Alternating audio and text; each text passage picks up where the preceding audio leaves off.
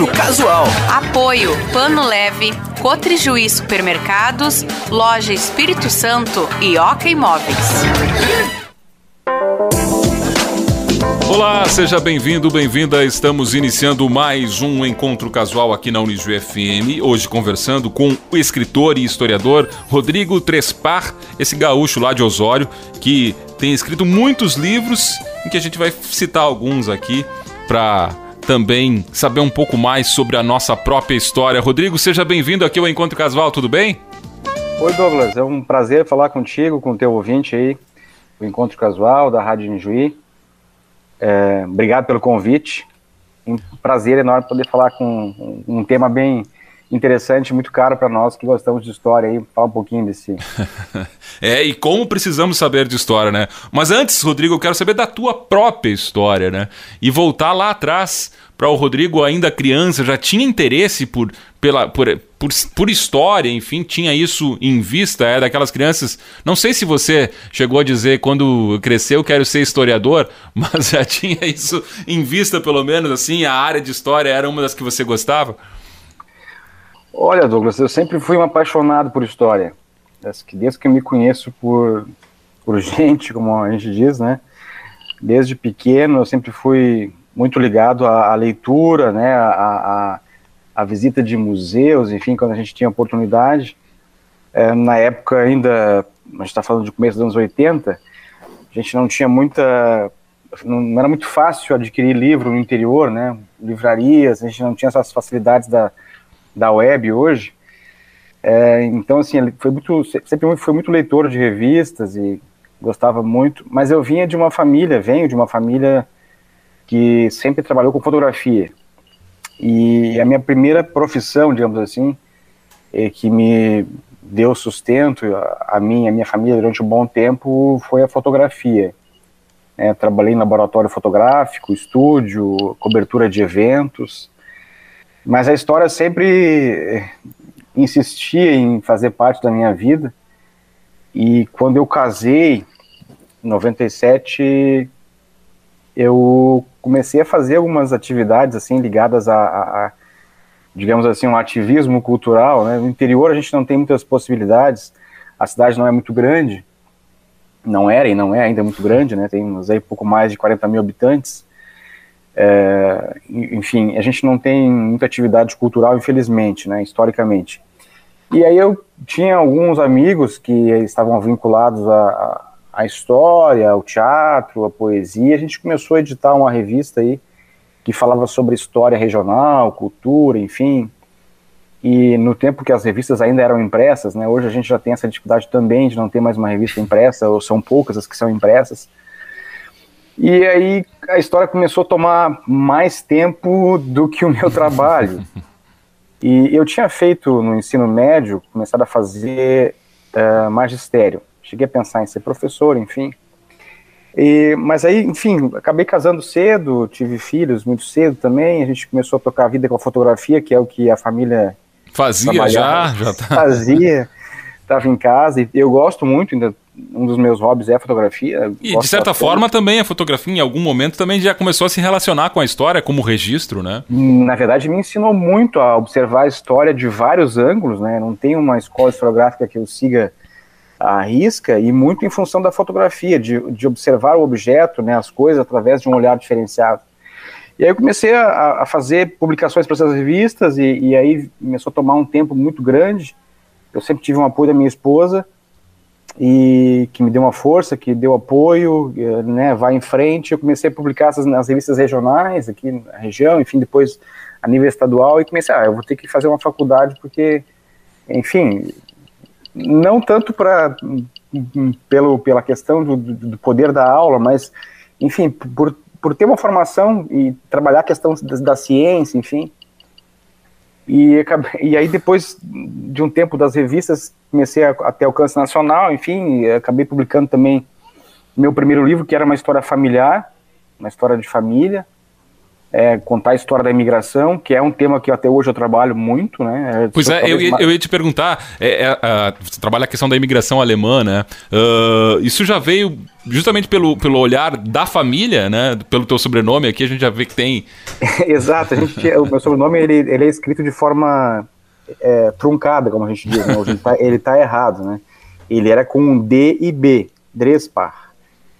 E o meu avô nunca soube me dizer de onde a gente vinha, de onde a gente tinha vindo, enfim, era uma pessoa, uma, uma pessoa simples, um, um, um agricultor do interior, uh, tinha alguma noção, né, que é, enfim, a família era alemão, tinha ligação com, com o alemão, que falava com o alemão no começo, mas não sabíamos de, de onde vinha, enfim, e eu comecei uh, a pesquisar, uma das primeiras interesses em história foi saber afinal de contas, por que, que esse nome é tão incomum no estado? Não acho em lugar nenhum, não tem lista de imigrante, enfim. Aí então descobri que foi sendo deturpado ao longo do tempo, né, pela pronúncia no litoral norte, a gente não tem muitos alemães, então uh, os portugueses, né, os lusos açorianos que estavam aqui, os, os cartórios ou igrejas, uh, ouviam de um jeito, escreviam de outro, acabou ficando três par. E aí o primeiro livro foi ligado a isso, foi ligado à imigração, foi ligado à história da família, e aí acabei é, quase fiz uma enciclopédia, um livro bastante, bastante é, assim, um tamanho considerável por primeiro, né? Com muita informação da nossa família e de famílias da região. E aí disso despertou outras coisas. É, fui, fui fazendo ligação com outras famílias, com outras histórias. Não conseguiu é, mais parar, resumindo. É, não consegui mais parar. A gente está aí com 15 livros publicados. Nos últimos aí, é, eu comecei a publicar, publiquei o primeiro em 2007 então, assim. Quase um por ano, hein? É uma é, média altíssima. É, no, nos últimos anos é, foi mais de um por ano, inclusive. Agora, Rodrigo, dá para dizer que foi daí uh, uh, que essa paixão realmente se tornou uma profissão? A partir desse livro, o start inicial, assim, um marco? Estou tentando achar um marco aqui. Uh, na verdade, assim, esse primeiro livro foi o pontapé inicial, né? A gente não, não, fez, não fiz ele com a intenção de, de, de, me tornar um escritor com livros publicados. Eu fiz porque achei que tinha material suficiente para contar história, acho que iria contribuir com a história da região, é, além da família, no caso, né? E, e aí depois começaram a surgir outras oportunidades, com outros livros. E aí sim foi, foi aparecendo a oportunidade de, de transformar isso numa profissão, né? Hoje, meu tempo integral é feito, é, dedicado a esse tipo de projeto, né? E em 2017, dois, dez anos depois de eu ter publicado o primeiro livro, eu acabei tendo contato com uma grande editora, que é a HarperCollins Brasil, que é uma editora multinacional, é o segundo maior grupo editorial do mundo, enfim. E a gente tinha algumas ideias de projeto já com, com revistas, né? Porque a minha ideia sempre foi, eu, nos meus trabalhos sempre foram, né, Douglas, e as pessoas que nos ouvem, é, tratar a história além daquilo que é ensinado em sala de aula, né? Os pormenores, os, o, olhar dif, diferenciado, né? O, aquilo que, que normalmente o professor de história, por uma série de motivos, não consegue trabalhar em sala de aula. E, a gente escrevia para revistas, né? Para inclusive revistas importantes, né? A da BN, né? A, a Internacional Rio de Janeiro e aí eu recebi um convite para fazer, talvez transformar esses artigos da revista em, em livro, em 2017, é, que foram já com a Harper, né? E aí, claro, uma grande editora, a gente acabou publicando em dois anos quatro livros de uma coleção, é, histórias não mal contadas, que foi é um sucesso até hoje, né? Exatamente, com temas como a Primeira Guerra, né, escravidão, enfim. Exatamente, e, e com um olhar assim, com um, um, é, sempre compromissado com as fontes históricas, enfim, é, e fe, foi, fez muito sucesso. E aí, a partir daí, sim, que, que, me possibilitou uh, entender que isso fazia parte de uma profissão, né? Aí eu tive que sair, deixar o trabalho com a fotografia. Chega de fotografia. É, tive que deixar o trabalho, porque aí começou a fazer, comecei a fazer muitas viagens e, e entrevistas, e, e, com o tempo limitado que eu tinha no, no escritório, no laboratório, isso não, não era, não tinha, é, aí ficou, eu tive que escolher e como eu falei, eu sempre tive o apoio da minha esposa, da minha família. Eu tenho dois filhos. E, enfim, a gente seguiu e eu acho que eu faço isso hoje é, com muito amor, com muito carinho, com dedicação, né? Um, um trabalho de, de, pesquisa.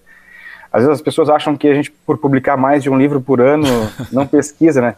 Na verdade, eu tenho, eu tenho um material arquivado, enfim, organizado para muitos outros trabalhos, e que alguns vão sendo lançados ao longo do, dos anos próximos. É né? que então, o que acontece, imagino eu, Rodrigo, é que uma pesquisa sobre um assunto, mas você acaba tomando conhecimento de muitos outros, né? E isso não, não ah, pode ser desperdiçado, né? Fica lá arquivado. Exato, cada, cada viagem que a gente faz de pesquisa, ou, ou atividades que a gente faz de palestra, a gente tem a oportunidade de fazer palestras pelo Brasil aí, a gente sempre faz, vai para fazer palestra, mas fica para fazer pesquisa e aí junta material, talvez não para agora, mas vai, né, vai juntando uma coisa na outra. Por exemplo, o último livro, o último, não, o mais recente livro que eu, que eu publiquei, um dos mais recentes esse ano, né, 2021, o A Revolução de 30, isso foi é o livro que eu, que eu comecei a eu, eu, eu concluir em 2019. Eu tive no Rio, tive em São Paulo, no Paraná, no Rio Grande do Sul, enfim, onde eu podia ir, que eu achava material para ele, eu ia, eu ia, ia armazenando e organizando. Aí quando a Harper pediu o livro para fazer em 2019, eu concluí ele naquele ano, a gente só não lançou ano passado por causa da pandemia. É porque ano passado completou 90 anos da Revolução de 30. Sim. E que é um período importante da história do Brasil e pouco conhecido, né? A maior parte dos livros que tem a esse respeito são livros acadêmicos, que não atingem o grande público, ou então os livros que tem para o grande público são livros muito antigos, né? Uma outra, uma outra forma de escrever, um outro pensamento. Então, assim, a gente, a gente conseguiu fazer um livro interessante, um livro que é para o público, que eu sempre digo, acho que a função do historiador, e eu sou muito crítico a isso, né, Douglas, a, a universidade, ela precisa sair de seus muros, a, a, ciência, a pesquisa, ela precisa conversar com a população que não vive essa ciência, essa pesquisa dia a dia. Numa linguagem acessível, né? Exato, senão ela é infrutífera. O que adianta nós ficarmos discutindo na universidade muitas coisas e a população não tem acesso a isso? Então, acho que a função minha, pelo menos eu me proponho a fazer isso com, os meus livros, é levar essa uma linguagem mais fácil e acessível ao grande público, informações e conhecimentos que talvez as pessoas, por terem uma outra formação, uma outra área, não, não, não leriam livros acadêmicos. Né? Com certeza. Rodrigo, vamos colocar um pouquinho de música na nossa conversa aqui. Queria que você anunciasse as duas primeiras do programa aqui. Então vamos lá, eu vou de Brian Adams, né? Everything I Do e The Old Fighter Your Love. Muito bem, são as duas primeiras do nosso convidado aqui, o Rodrigo Trespar, esse escritor e historiador gaúcho que está conversando com a gente nesse final de semana, que antecede o feriado aqui da Proclamação da República. Já já a gente vai falar sobre esse episódio da história brasileira também. Vamos ouvir as duas primeiras e depois tem mais bate-papo aqui no Encontro Casual. Everything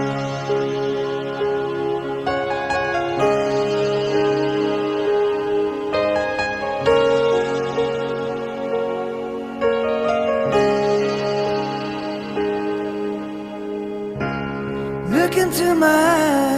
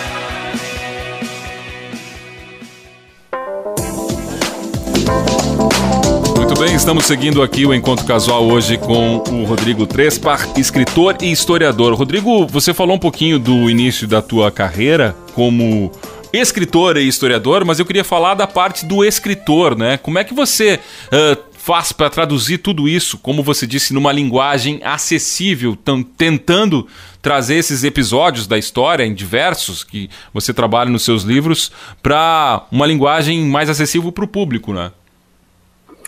Eu acho que é o grande desafio. E, e, uma das coisas que, como eu falei no primeiro bloco, né, acho que é uma das coisas que me possibilitou chegar a fazer, a, a ter esse, esse, essa linguagem que é acessível, essa linguagem que agrada um público que não é técnico, não é acadêmico, é o exercício da escrita através das revistas. Porque as revistas elas te dão um feedback mais rápido, assim, tu, eu, inclusive eu sou uh, colunista da Aventuras na História, então a gente publica uma coluna mensal agora é, para a revista. Então, é, e, e, eu fiz muito, durante muito tempo isso para outras revistas, enfim, aqui revistas regionais, e a revista te dá esse feedback mais rápido, assim, tu, tu consegue é, perceber quando tu escreve, a maneira com que tu vai abordar o tema, se tu agrada o público ou não, né? Então, é perceber isso, exercitar essas questões todas de como apresentar uma informação para o público, ver a receptividade das pessoas, ver também, identificar o teu público, né? Que público que está lendo esse, esse, teu artigo, esse, esse, teu texto, né? Como ele enxerga isso, enfim, é, que melhor maneira tu abordar alguns temas sem é, pare... uma coisa que eu, eu tenho muito cuidado, assim, eu sou, eu, eu acho que o grande problema hoje que o Brasil tem é, no jornalismo e na historiografia é o anacronismo. As pessoas têm uma necessidade de comparar o, o alhos com bugalhos. é, que é achar o hoje tem uma explicação no passado. Sim, tem uma explicação no passado, mas a gente não pode comparar simplesmente por as duas coisas e dizer, ah, isso aqui é igual a 100 anos atrás. Não é assim. Então, como, como apresentar isso para uma pessoa? Tu lembrou a proclamação da República, a gente vai falar um pouquinho mais depois. Mas, assim, como é, nós estamos falando de um período de história que é, ultrapassa 100 anos. As pessoas não tinham informação como nós temos hoje elas não tinham transporte como a gente, como a gente tem hoje, elas não se alimentavam como nós nos alimentamos. Então, tudo isso contribui para a formação de pensamento das pessoas. E a gente precisa entender isso quando a gente vai avaliar um, vai avaliar um, um evento do passado, que as coisas não são iguais. Então, a gente não pode fazer pura e simplesmente comparações, é, como eu falei, alhos com bugalhos. Então, a maneira como a gente escreve sobre isso e, e a maneira como o público entende, né, eu, eu, não gosto muito de. Leio muitos artigos acadêmicos, leio, já escrevi artigos acadêmicos uh, para revistas acadêmicas, enfim, fora do Brasil, inclusive. Uh, mas, assim, eu, eu, eu, tenho muito cuidado de, de, usar termos que as pessoas vão poder entender, porque às vezes existem alguns termos que demonstram que a aparente uh, intelectualidade, né? Ah, o cara é um bom leitor, mas a pessoa que é mais simples ou mais direcionada, ela não entende. Por quê? Porque ela não tem formação histórica, ela não é obrigada a entender esse tipo de linguagem. Então, eu acho que, o, é, como escritor, eu tenho essa, essa, essa, acho que a obrigação de preservar a língua portuguesa, né, a língua culta, mas é, ela de uma maneira que seja agradável para quem não tem uma formação acadêmica. Outra coisa que tem no teu trabalho, que é bem presente, é talvez uh, explorar uh, um nicho que a gente tem aqui, infelizmente, uh, em relação à história, né? E eu acho que prova disso é, é, que temos uma história pouco ou mal contada, né? Como você usa no, no título. Uh, por que, que você acredita que temos essa história pouco ou mal contada? É culpa da, desse processo de educação que temos? Ou uma falta realmente de interesse do público de buscar conhecer Uh, esses pormenores, eu diria, assim, alguns detalhes, mas que fazem toda a diferença no porquê daquele acontecimento, né? É, acho, que são, acho que são duas coisas. É, primeiro, uh, os discursos e as narrativas, elas se adequam a os governos ou as ideologias que estão no momento no poder. Então, é, frequentemente o Brasil ele vive momentos que ele está ora a um lado, ora ao outro, e os discursos e narrativas tendem a afirmar essa questão ideológica. Isso, isso é um problema. Né? A gente está vivendo um maniqueísmo ainda, enquanto outros países, eh, Europa principalmente, já passaram por isso, né, já há mais de 50 anos.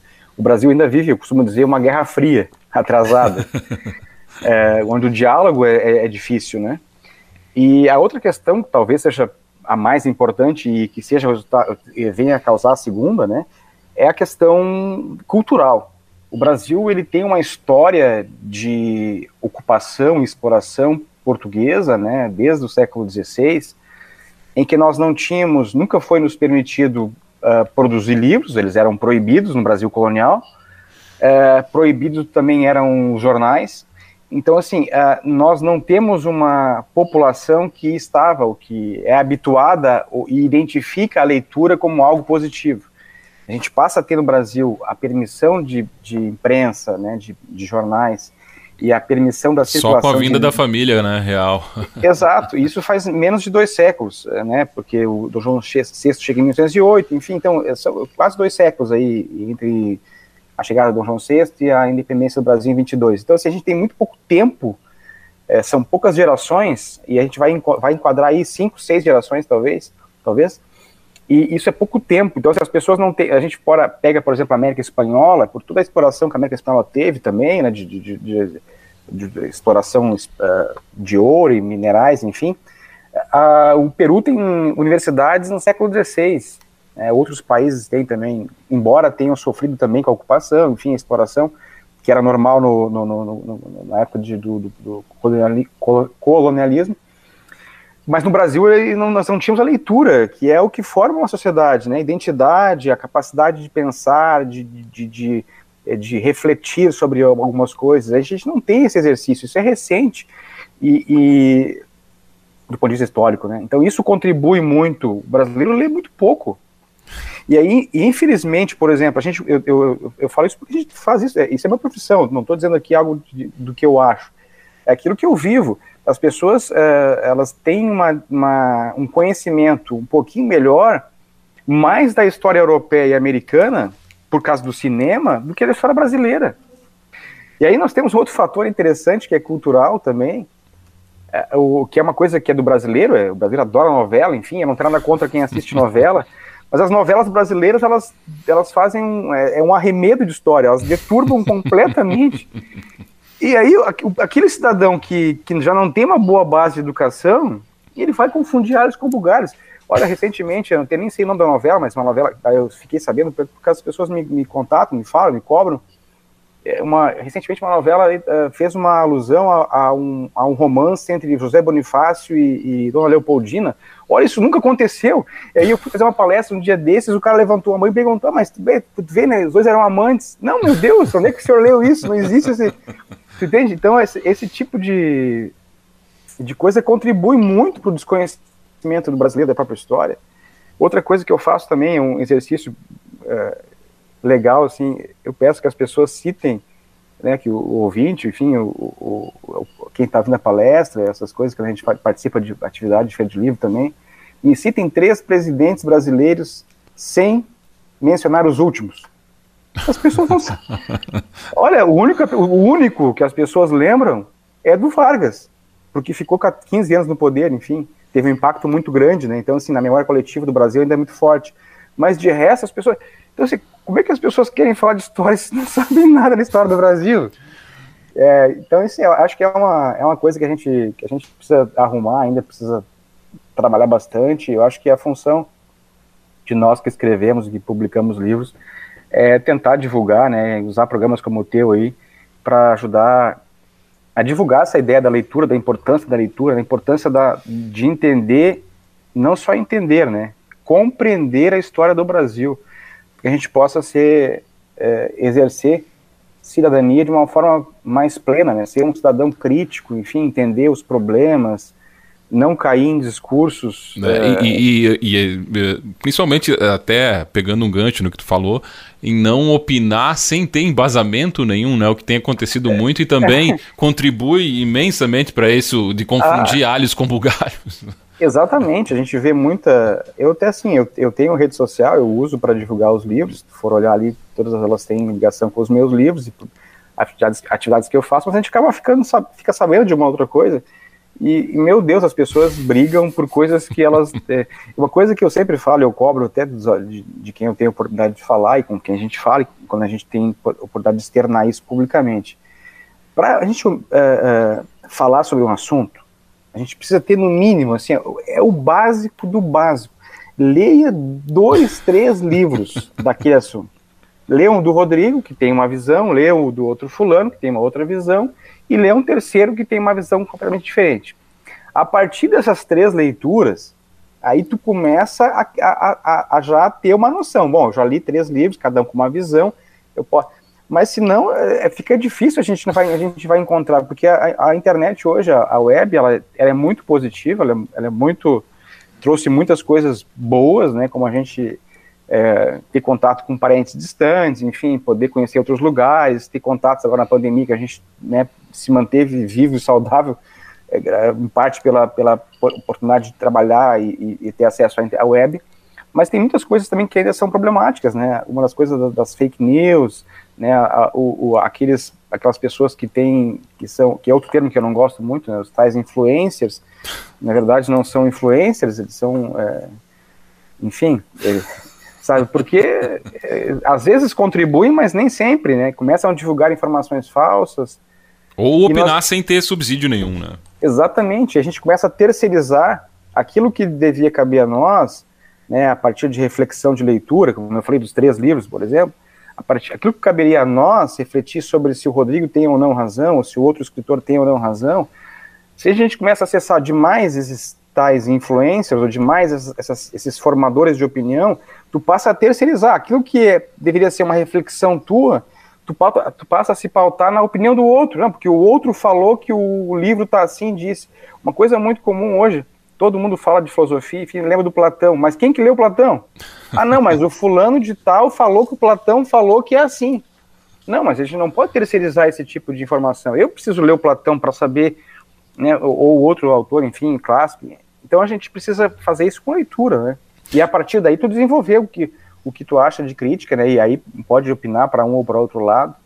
Aí sim, gente... né? Mas com embasamento, né? Sem mas com embasamento, claro. Eu acho, que essa, eu acho que para responder a questão do, do, do, do, escritor, a minha função, a minha ideia como escritor é essa. Tanto que os meus livros, as pessoas que conhecem o meu trabalho, é, eles têm uma. Eu pauto eles através disso. É, é, é muitas informações de um lado e de outro, e eu meio que deixo que o leitor vá tomando a sua própria consciência daquilo que. Óbvio, apresento fatos baseados em informações que eu pesquisei em loco, enfim, em, em, em, documentação, em outros livros, mas assim, deixo muito o leitor eh, fazer essa reflexão de onde, onde ele está caminhando, para ele entender que o ser humano não é uma caixinha fechada, eu costumo dizer que história não é matemática, que um mais um é dois. A gente é ser, nós somos seres humanos e, e complexos, e a história também é complexa. Pois é, depois eu quero falar sobre outra parte que tem acontecido muito, é que tirar uh, os personagens históricos do seu contexto e julgar eles com os nossos valores de agora, né? Mas isso fica para o próximo bloco, Rodrigo, porque eu preciso que você anuncie mais duas músicas aqui do programa. Então vamos de Roupa Nova, Trem Azul e Débora Blando, Somente o Sol. Muito bem, é esse escritor e historiador, o Rodrigo Trespar, que está conversando conosco aqui no Encontro Casual. A gente vai ouvir as duas músicas, faz um intervalo e aí volta com o bloco final do programa.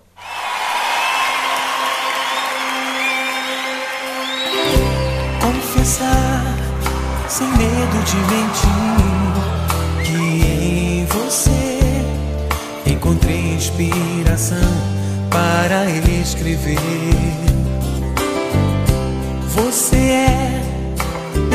Pessoa que nem eu, que sente amor, mas não sabe muito bem como vai dizer.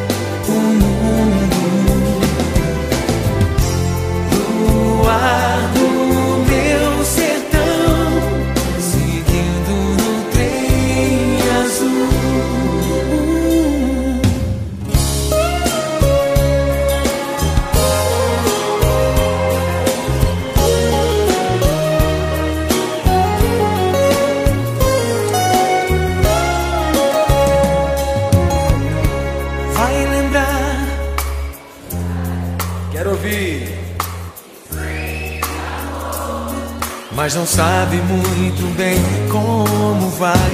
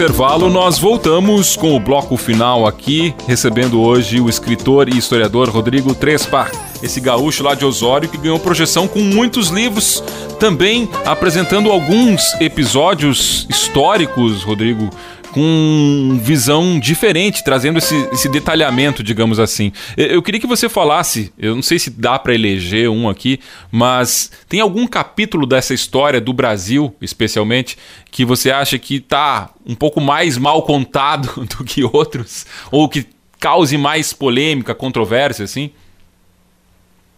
Ah, eu acho que é, alguns, né, aqueles, os mais marcantes talvez seja a própria independência, de 22, porque e aí a gente vai envolver grupos que alegam que o Brasil não se tornou independente e aquela coisa toda, a gente entra numa questão muito ideológica, né, e, e, e a gente está vivendo muito isso hoje.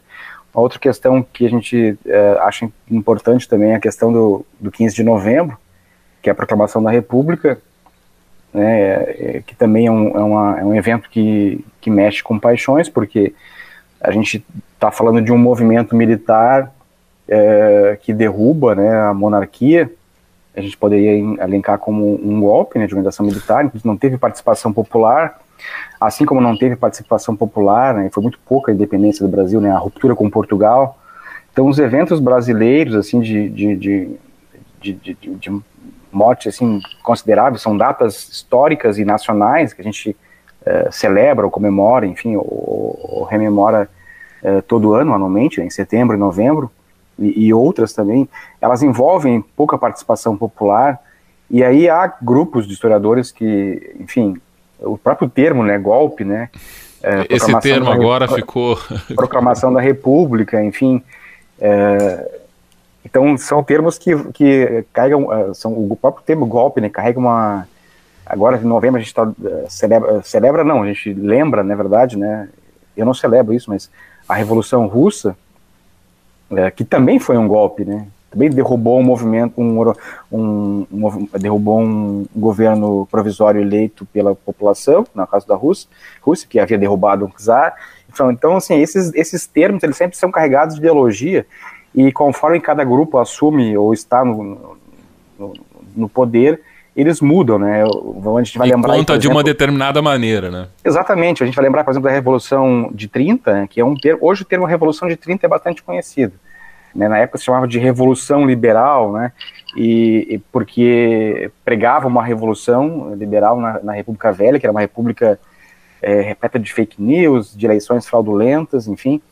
E nem existia esse termo fake news, mas notícias falsas através de jornais. E, e, hoje tem gente que quer não usar mais esse termo, né, acha, considera golpe, que de fato foi um golpe, ele derrubou um presidente que estava eleito, embora a democracia naquela época seja, esse termo seja também é, difícil, de, difícil de entender, porque a população que votava era mínima, era analfabeta, era influenciada por eleições fraudulentas, enfim, isso em 30, né. É, então, assim, é, esses termos sempre carregam essas questões todas. A gente precisa ter muito cuidado com isso. Eu tenho muito cuidado com isso, assim, porque é, eu acho que a gente precisa olhar a história sobre, sobre diversos aspectos. Vamos lembrar da Revolução de 30 também. O Vargas, que é o mais lembrado presidente brasileiro, ele é um ditador, né? Que ele vai, ele, ele dá um golpe de estado no próprio governo dele em 37, vai permanecer até 45. Ele fica de 30 a 45, são 15 anos no poder. Uh, e ele tem, de fato, uh, fatos uh, desagradáveis, né, porque era uma ditadura, enfim, exceção, tolia direitos de minorias, por exemplo, a língua alemã e, e, italiana e japonesa foi proibida no Brasil, foi perseguido imigração nessa, nesses, dessas etnias. Mas também foi o presidente que deu o Código Eleitoral brasileiro, que deu as leis trabalhistas para o Brasil, é, que começou a industrialização. Então, assim, é, acho que a, o ser humano é complexo, como eu já falei, e a gente não pode definir tudo em uma única definição, uma única palavra, mas acho que as coisas são mais complexas. E como a gente estuda história, a gente entende isso e aprende a, que isso faz parte de um processo. É, como tu lembrou aí o 15 de novembro, né, que a gente, a proclamação da República. Pois é, foi golpe ou não foi? Tô brincando. É, é, mas, é, se, a gente, se a gente for olhar de, de, de, do ponto de vista a gente pode chamar de golpe, porque na verdade o que acontece? É uma, é uma a monarquia ela está ruindo em todo mundo, já não há mais tantas monarquias na, naquela época, né, hoje muito menos. O Brasil é uma monarquia entre várias repúblicas na América Latina. Mas o Partido Republicano, os, os líderes republicanos, os, os, os, deputados republicanos são uma minoria ínfima. O, part, o, o, o, movimento republicano surge na década de 70, pós-guerra do Paraguai, é, ainda em função um pouco da abolição, mas nem, não, nem todos eram abolicionistas. É, e, e, o movimento que vai levar o, o Marechal Deodoro a derrubar o imperador, inclusive eram amigos, isso é, é, é orquestrado por uma minoria, mas essa minoria é bem pequena mesmo, é, que mal sabe o que fazer com o país quando, quando derruba a monarquia, porque não tem apoio, não tem participação, não tem representatividade.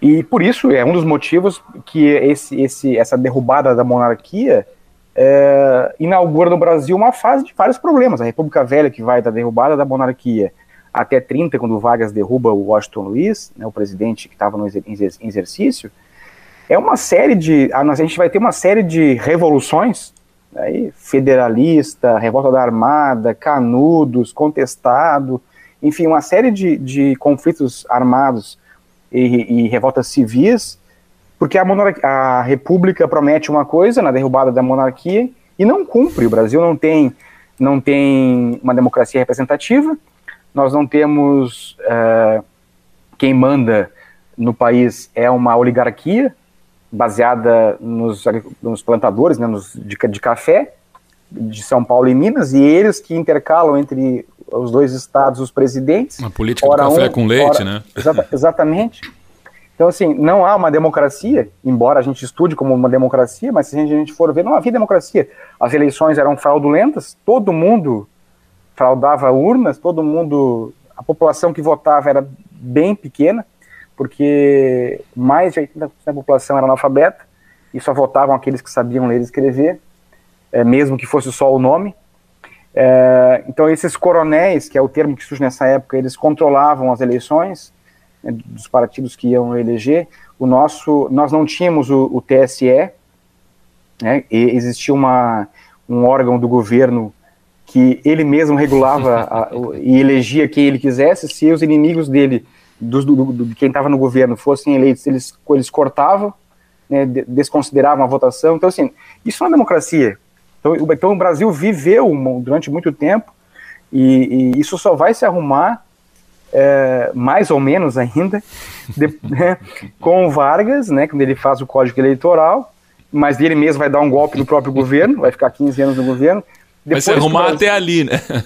É, então assim, e, e, aí depois então que, que a gente tem o, o a, a, liber, a volta da liberdade em 45, a gente vai ter um período de democracia é, plena, que a gente pode dizer, talvez, até 64, onde a gente tem um outro movimento de articulação militar e que derruba um presidente, e aí depois, então, vai permanecer durante um bom tempo até a redemocratização, também com uma democracia de, em forma de, que era de forma indireta, né? Ou seja, as pessoas havia votação. Uma coisa que é interessante lembrar, Douglas, que as pessoas dizem que não havia eleição na, na época da, do regime militar. Havia sim é, a cidade se elegia, é, elegia deputados, é, vereadores, enfim, só de forma indireta, né? Essa, e o presidente era eleito de forma indireta, é, sempre militares, obviamente.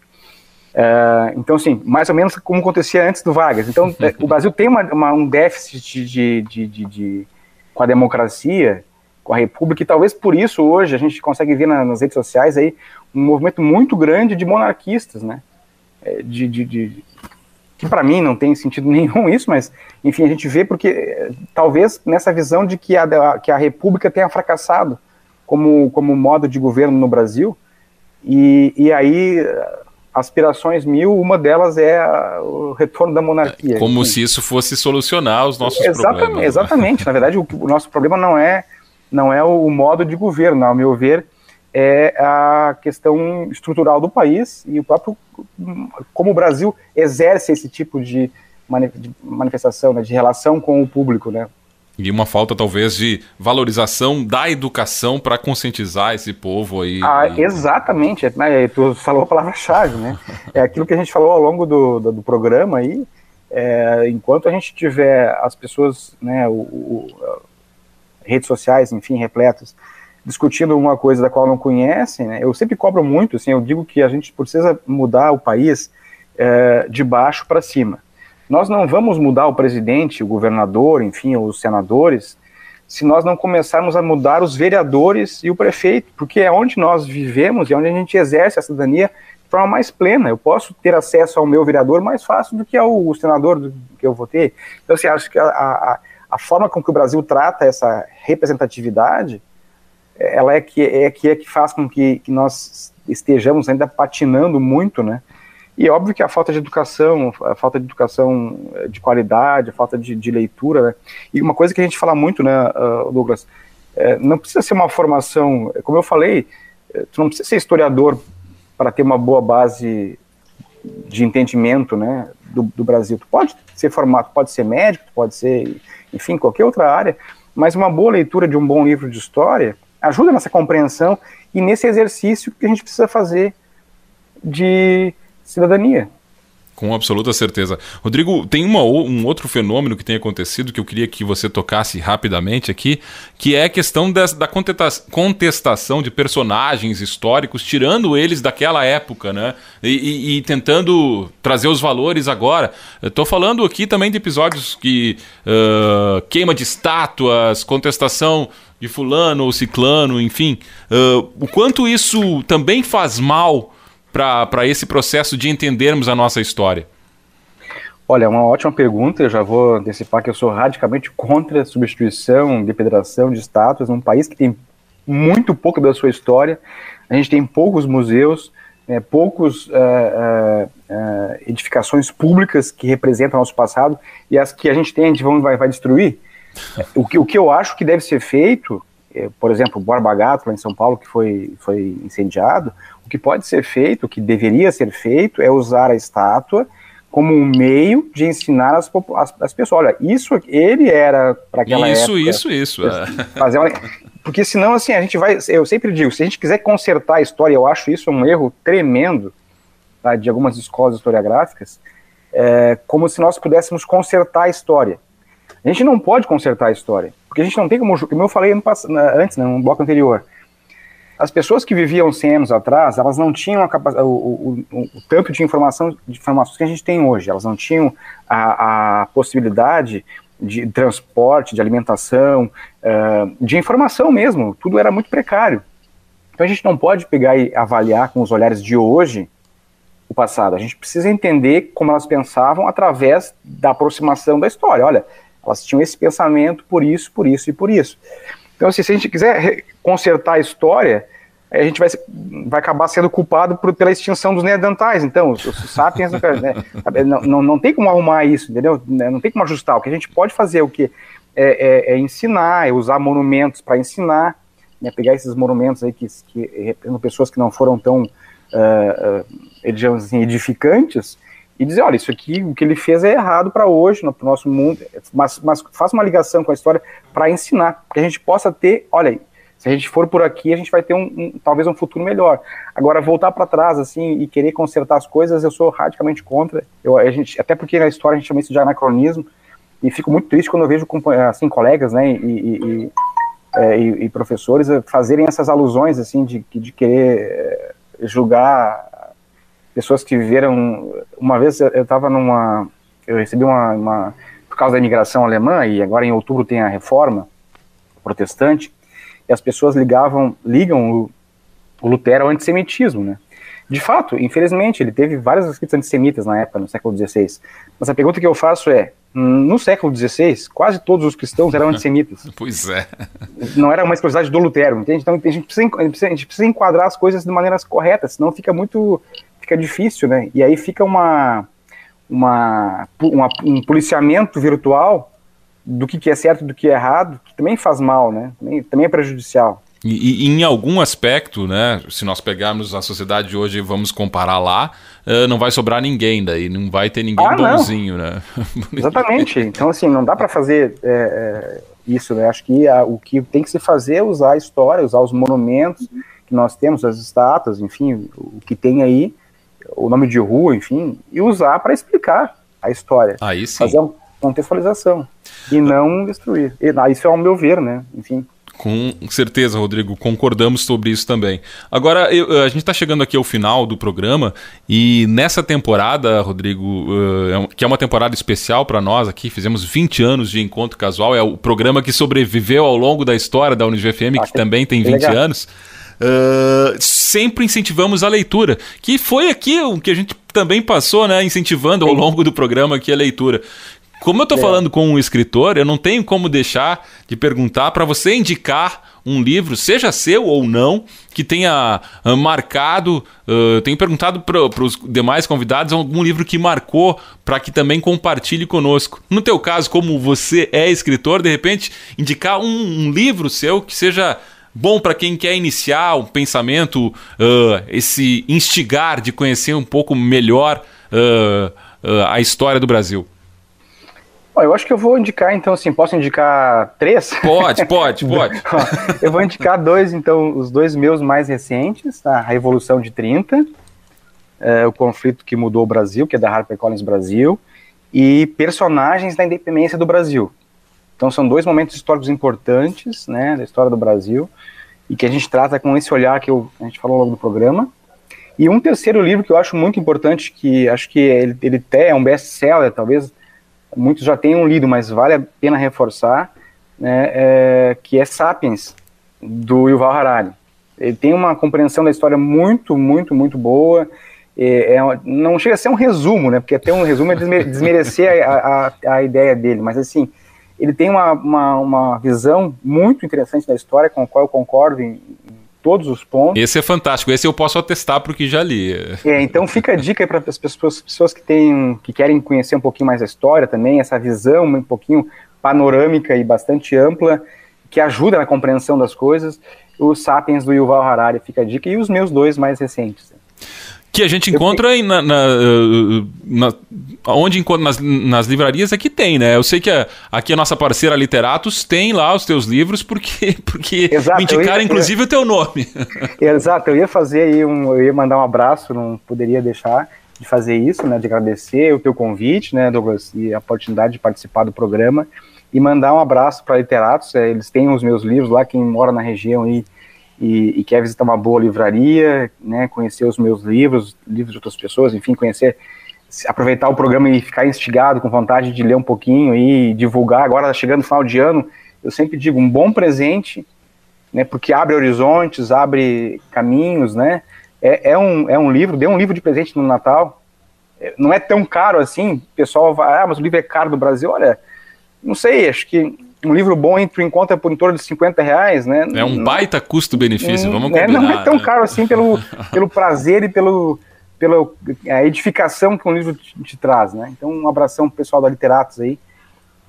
Muito bem. Rodrigo, a gente está chegando ao final aqui. Eu quero te agradecer imensamente. Agradecer também o pessoal da Literatos que me passou o teu nome para conhecer um pouquinho mais do teu trabalho. Tenho certeza que quem uh, acompanhou o nosso bate-papo aqui viu que passou rápido e quando passa rápido é porque estava bom, né? Falta tempo para tratar de tanta coisa.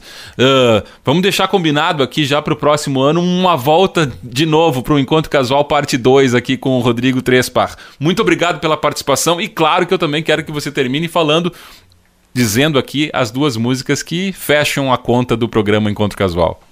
É, obrigado mais uma vez, Douglas. Eu vou encerrar com duas músicas que fizeram parte da minha infância, tem a ver com a história também, enfim, de, são de filmes, né, e que marcaram muito.